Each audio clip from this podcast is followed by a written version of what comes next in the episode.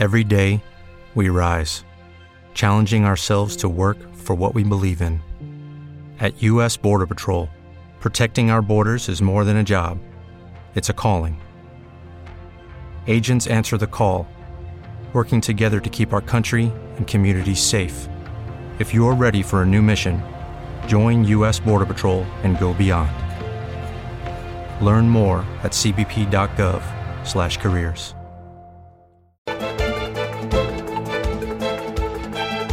En Radio Intereconomía, la entrevista capital con Susana Criado.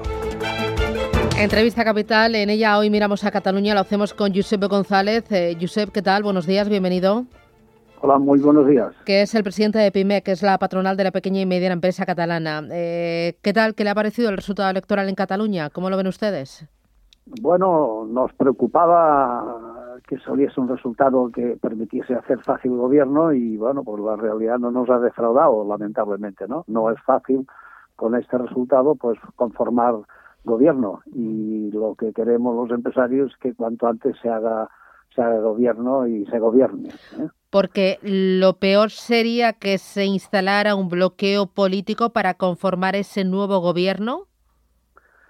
Sí, hombre, siempre un bloqueo político pues puede dificultar la gobernabilidad y esto es un tema que, no, que hoy nos tiene a todos muy sensibles. Eh, si usted lee las noticias, pues los cuatro agentes sociales catalanes, sociales y económicos, pues hemos hecho todos una petición común, que se haga un gobierno que gobierne y que se haga cuanto antes. Claro, cuando todos coincidimos en pedir que se haga un gobierno que gobierne, pues algo hay de preocupación de que esto no puede ser así. Y algo hay de historia de que en la última legislatura, pues eh, eh, quizás nos hemos entretenido más en, discusiones políticas que no en, en, hacer, en gobernar, ¿no? Bueno, es usted muy suave, ¿no? Lo de entretenerse en discusiones políticas, cuando realmente la economía española, la economía catalana, con este socavón y con esta pandemia, lo que necesitaba era pues remangarse y ponerse a trabajar, ¿no? Sí, bueno, a ver, no podemos decir que no se haya trabajado. Lo que pasa es que todas las medidas, con, una circunstancia como el COVID, eh, todas las medidas que se han tomado, pues nos han parecido de poco calado y lentas. ¿eh? Pero esto es una característica no solo de que hemos visto en el gobierno catalán, sino que también lo hemos apreciado en el gobierno español. Es decir, la magnitud del problema era de tal calado que hacía falta medidas más amplias, más generosas para aguantar, para que no se nos muera el tejido empresarial, ¿no? Y no ha sido así. Ha habido medidas, pero la, más importante medida ha sido de endeudamiento de las empresas, que tarde o temprano se tiene que devolver. Pero ayudas directas para aguantar el tejido empresarial no, no han sido no han sido todo lo amplias que debían ser. Y esto pues nos ocasionará una pérdida de, autónomos, de pequeño comercio, de, pymes, en fin. ¿Ustedes en este tiempo nos han sentido escuchados? Pues no nos hemos sentido, digamos, eh, satisfechos más que escuchados, ¿no? Quizás escuchados, pues bueno, sí, hemos hecho, hemos hecho mucha presión y hemos, eh, y hemos eh, reclamado mucho y hemos hecho propuestas, algunas se han aceptado, otras no, pero en general lo que entendemos es que, como le decía, pues la, generosidad de las ayudas o la amplitud de las ayudas no, no es suficiente para parar que se nos muera mucho tejido empresarial, ¿no? Y esto lo decimos no porque nos parezca que es así, sino porque por datos que tenemos, pues sabemos que se, se va se va a morir muchas empresas y además además comparando con con las ayudas que se han dado en otros países, pues España y Cataluña y yo no sé, las otras regiones me imagino que igual, pues no tenemos la sensación que se ha ayudado suficiente. ¿Cuántas empresas cree usted que van a morir? Bueno, nosotros hicimos una primera estimación de que un 20% entre autónomos y, pymes eh, pues cerraría ¿eh? como consecuencia de esta crisis. Después nos atrevimos a hablar de que eh, estaría más entre el 20% y el 30%, después de, digamos, del, tercera, del tercer contagio, ¿no? Y por tanto, pues ahí estamos, en este baremo entre el 20 y el 30%, que, eh, bueno, pues cuando terminemos podremos hacer balance y me temo, me temo que no nos habremos equivocado, ¿no? ¿Y esto en empleo? ¿Cuánto empleo se ha destruido en este tiempo? Bueno, se destruyó mucho empleo. Por suerte, una parte de ese empleo que se ha destruido pues ha sido cubierto por, por los ERTOS o los ERTES. y, bien, esto permite pues que las empresas puedan continuar la actividad eh, limitada, ¿no? pero teniendo una cobertura de, los fondos de verte. ¿no? Ahora vamos a tener un problema y es de que una parte importante del tejido empresarial va a necesitar hacer expedientes de regulación, EROS, no ERTAS. Y, entonces este es el tema clave ahora de cómo se puede eh, regular las plantillas de las empresas para que un exceso de plantilla constante pues no sea un, freno para la supervivencia de las empresas. Mm, porque ayudas directas en Cataluña, ¿qué han recibido las pequeñas y medianas empresas, eh, la hostelería? Pues mire, mm, eh, hace dos semanas aproximadamente se puso en marcha un paquete de unos 600 millones de euros, de los cuales eh, 280 eran para autónomos, nos parece bien, porque era el segundo paquete que se daba a los autónomos. Después hubo 205 millones para las pymes, mm, es limitado este, esta cifra, pero muy limitada en comparación a las pérdidas que va a tener el sector, ¿no?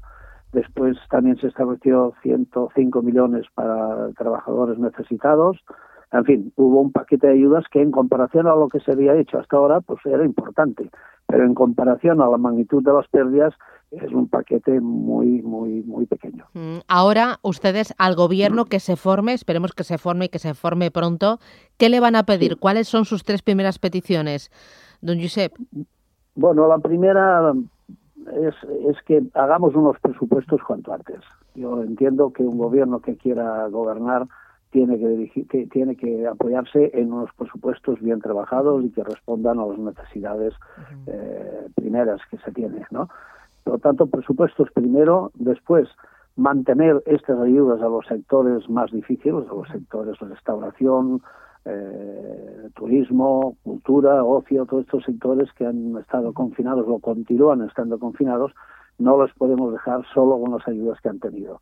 Y por tanto ese es un, segundo factor que hay que, que, hay que mantener. Eh, un plan de vacunación masivo creemos que también es importante ya no solo por la salud, sino porque si no hacemos una vacunación masiva cuanto antes, pues de cara al verano me temo que no podremos volver a tener eh, una, una, capacidad de recibir turistas que es una parte de la economía nuestra importante. ¿no? Podríamos hablar de un cuarto punto que son, pues bueno, una buena gestión de los fondos europeos.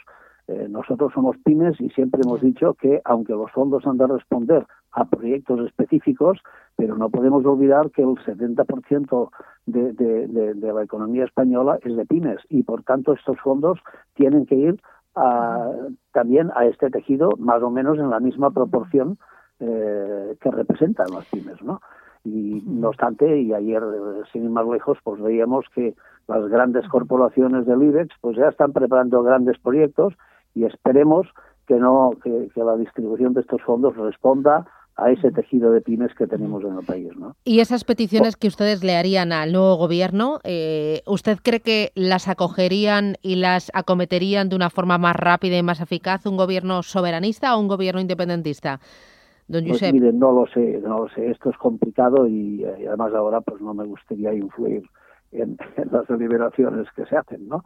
Pero yo pienso que cualquier gobierno que salga pues eh, tiene que ser capaz eso de de, esa palabra que, parece una incongruencia, de un gobierno que gobierne. ¿eh? y, cuando hacemos, tanto esta petición es porque tenemos bueno pues la, experiencia de, que esto no ha sido así durante un tiempo no mire los debates que se han hecho en Cataluña los debates de, los grupos de los nueve grupos pues yo he encontrado faltar no los no los he escuchado todos pero las, las partes que he escuchado esperaba eh, oír programas económicos. No los he oído.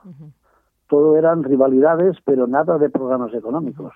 Y esto es preocupante porque creemos que especialmente en esta situación España tiene que afinar con eh, España y Cataluña. Tiene que afinar en todo lo que sea la planificación económica para reactivar la economía. Pero quizás un gobierno soberanista se centre más en eh, recuperar eh, el tejido empresarial en Cataluña y menos en achuchar o arremeter contra Madrid, porque parece que una de las intenciones va a ser achuchar a Madrid para que suba los impuestos, ¿no? Bueno, a ver, este, es un debate de, los territorios que me parece que hay que acometer porque no, ya tenemos bastantes complicaciones nacionales como para que ahora nos metamos en complicaciones regionales, ¿no? Creo que esto y así como la financiación de, de las autonomías pues son temas serios que el gobierno tiene que acometer y tiene que hacerlo con profesionales que entiendan mucho de ese tema, no con, no con tendencias políticas y buscar una solución que todo el mundo la pueda aceptar eh, pensando que es si no la mejor solución, sí, la, la, menos mala, ¿no?